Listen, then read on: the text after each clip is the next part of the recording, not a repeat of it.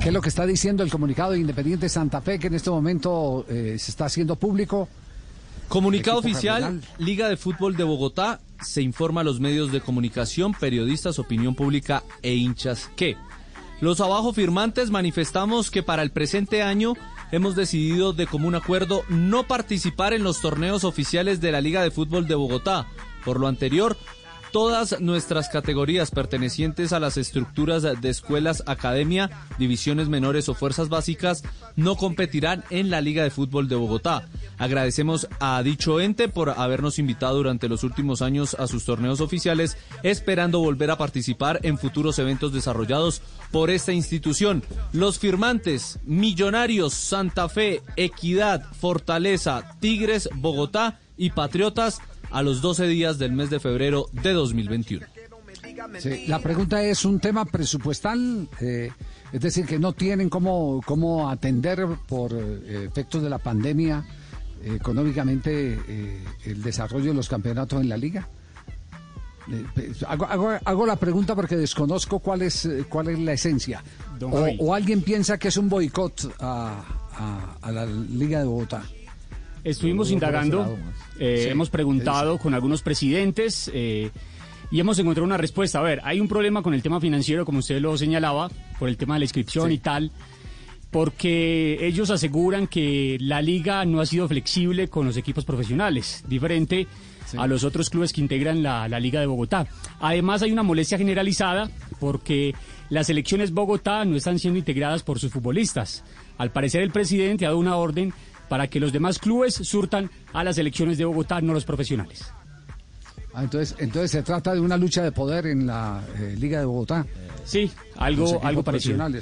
Sí, señor. Sí. Eh, pero ¿qué efecto tiene? A ver, ¿qué efecto puede tener esto en la estructura Independiente Santa Fe? Yo lo digo sinceramente, mire, ya ese laboratorio, y no sé si Jota lo recuerda, lo hizo en la época de Hernán Botero Moreno, el Atlético Nacional, que dijo, no voy más en, en los campeonatos de liga y solo dejó un equipo de reservas. ¿Por qué? Porque porque eh, mantener jugadores menores de 18 años se convierte en un lío. Entonces, más bien lo compro cuando ya esté más o menos hechecito, invierto en él y, me, lo, y me lo traigo si lo necesito. Y no tengo que estar todo el día pendiente de un jugador que no sé si su papá quiere que siga o no siga, que no lo puedo amarrar porque la ley no lo permite. Y, lo que hago es botar eh, pólvora en gallinazos. Eso, eso también eh, eh, ha, acontecido. Eso eh, hay, hay, equipos que no, no le apuestan a la liga y fortalecen, fortalecen sus equipos cuando tienen jugadores ya entre los 17 y los 18 años. Sí, llevan los sub-20 Javier, pero también hay otros, y hay que decirlo, como Nacional, como Cali, como el mismo Envigado, que, que mueven sus finanzas es con, con las categorías menores, y esas categorías menores juegan en las ligas departamentales y salen desde la sub 13 que es la categoría baby luego la 15 sub 17 por eso le digo por, eso le digo hay hay quienes le pueden apostar a ese negocio. Los clubes los clubes profesionales dígame qué garantía tienen con un jugador que es menor de 18 años de que sí se va a quedar en su registro en cambio tienen poder económico para decir en cualquier momento venga yo lo compro y se lo compran a los que forman. No, ya, ah, ya lo hizo, ya, no le digo, ya lo hizo Hernán Botero en Atlético Nacional, el modelo ya está, está ensayado. Otros se fortalecerán y, serán promotores de jugadores y tendrán la oportunidad de hacer los jugadores, eh, mecanismos de fidelidad para que los papás no lleven los jugadores antes de los 18 años, que ese es el gran sufrimiento, porque, porque el jugador antes de los 18 años puede arrancar para donde le dé la gana para donde le dé la gana. Pero, pero está el presidente de Fortaleza, doctor Barato, ¿cómo le va? Buenas tardes. Hola Javier, ¿cómo han estado? Un saludo cordial para la mesa de trabajo, con mucho gusto acompañándonos en el programa. Muy amable, gracias. la inquietud es cuál es la razón para este frente común de los de los equipos eh, profesionales. ¿Es financiera? ¿Es un eh, pulso por poder eh, al interior de la liga? ¿qué, ¿Qué explicación puede tener esto? A ver, Javier, aquí hay temas muy puntuales. En realidad, nosotros los, equipos de fútbol profesional hemos exigido a la Liga de Fútbol de Bogotá desde hace muchas eh, o pasadas administraciones que, primero construyan un proyecto deportivo para el fútbol bogotano, eh, lo cual ha sido carente en todas las administraciones. En esta, que está recién llegada, eh, la cosa empeora, porque nos, nos vemos con sorpresas tales como que no quieren los equipos profesionales, que no quieren a los jugadores de, de las divisiones menores de los equipos profesionales en las elecciones Bogotá, que, mm, que los equipos profesionales siendo invitados en la liga no deberían participar, que le deberían aumentar los precios o los valores de las inscripciones a los equipos profesionales.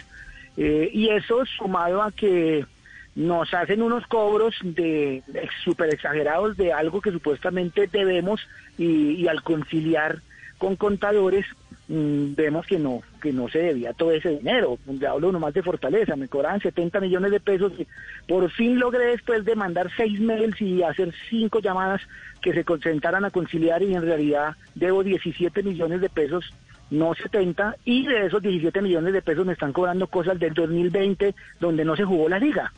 Eh, pero no importa, esos son temas que, sumado lo uno a lo otro, Javier, nos, nos vemos ya todos nosotros, los presidentes del fútbol profesional, en, abocados a tomar una determinación ya radical. A mí me duele mucho esa, esa determinación, porque no sé si ustedes recuerdan que yo fui técnico de selecciones Bogotá, campeón nacional, y he apoyado el fútbol bogotano y el jugador bogotano, ahora en mi equipo profesional con mayor razón y parece que sacamos más Duques, más Kevin Salazar, más jugadores del talento del bogotano. Y me duele mucho, pero de verdad sí, sí ya, ya nos toca tomar una decisión muy dura, pero, pero estamos ya firmes, firmes con el tema. Eso es lo que pasa. Claro, estamos hablando aquí eh, eh, porque porque lo primero que, a uno se le viene a la cabeza es qué impacto va a tener en el en el desarrollo eh, de, de, los equipos. En el en el caso concreto de, equipos que se dedican a construir desde sus divisiones inferiores sus propias plantillas. Y estamos colocando aquí un ejemplo de hace muchos años cuando Atlético Nacional con Hernán Botero decidió el que mm, el hecho de tener jugadores menores de 18 años era una desventaja para un club profesional y que más bien eh, permitía el que los demás lo, trabajaran, lo seleccionaran y después hacer un negocio para eh, comprarlo pulpito, lo que evidentemente eh, pudiera servir. Esa filosofía todavía, y usted que fue técnico eh, de fútbol o que es técnico de fútbol porque no se deja de ser, ¿es aplicable? Es, ¿Eso se convierte en, en un amortiguador para este tipo de decisiones que no se resquebrajará la estructura de divisiones inferiores de los equipos? Mm, Javier, todo lo contrario. A ver, yo, yo siempre tendré la mirada de semejar el fútbol o la enseñanza del fútbol con un proceso pedagógico. Y, y no se puede concebir un, un, niño que tenga una, una mala formación académica desde la básica primaria para llegar con calidad a la secundaria y luego a la institución de educación superior o universidad. Igual es en el fútbol. Aquí los proyectos no se pueden alejar los equipos profesionales del fútbol aficionado y viceversa. Dependemos los unos de los otros y somos la misma familia. Entonces, eh, yo jamás lo, lo veré así. No, yo siempre he insistido en que a partir de construcción de proyectos deportivos y académicos para el fútbol, desde el fútbol base hacia el fútbol profesional, es lo ideal. Y no estoy inventando nada, esto, esto es a nivel mundial. Esto es a nivel mundial. Entonces, en Colombia lo que pasa es que nos hace falta mucho que en las instituciones como las ligas se construyan los proyectos deportivos. Y al ver que no hay sintonía y al ver que hay una cantidad de, de, personas que llegan eh, sin la experiencia, sin la charretera, sin, sin haberse colgado una medalla, sin haber eh, tenido los méritos, los logros, pues a desconocer absolutamente todo, la cosa empeora.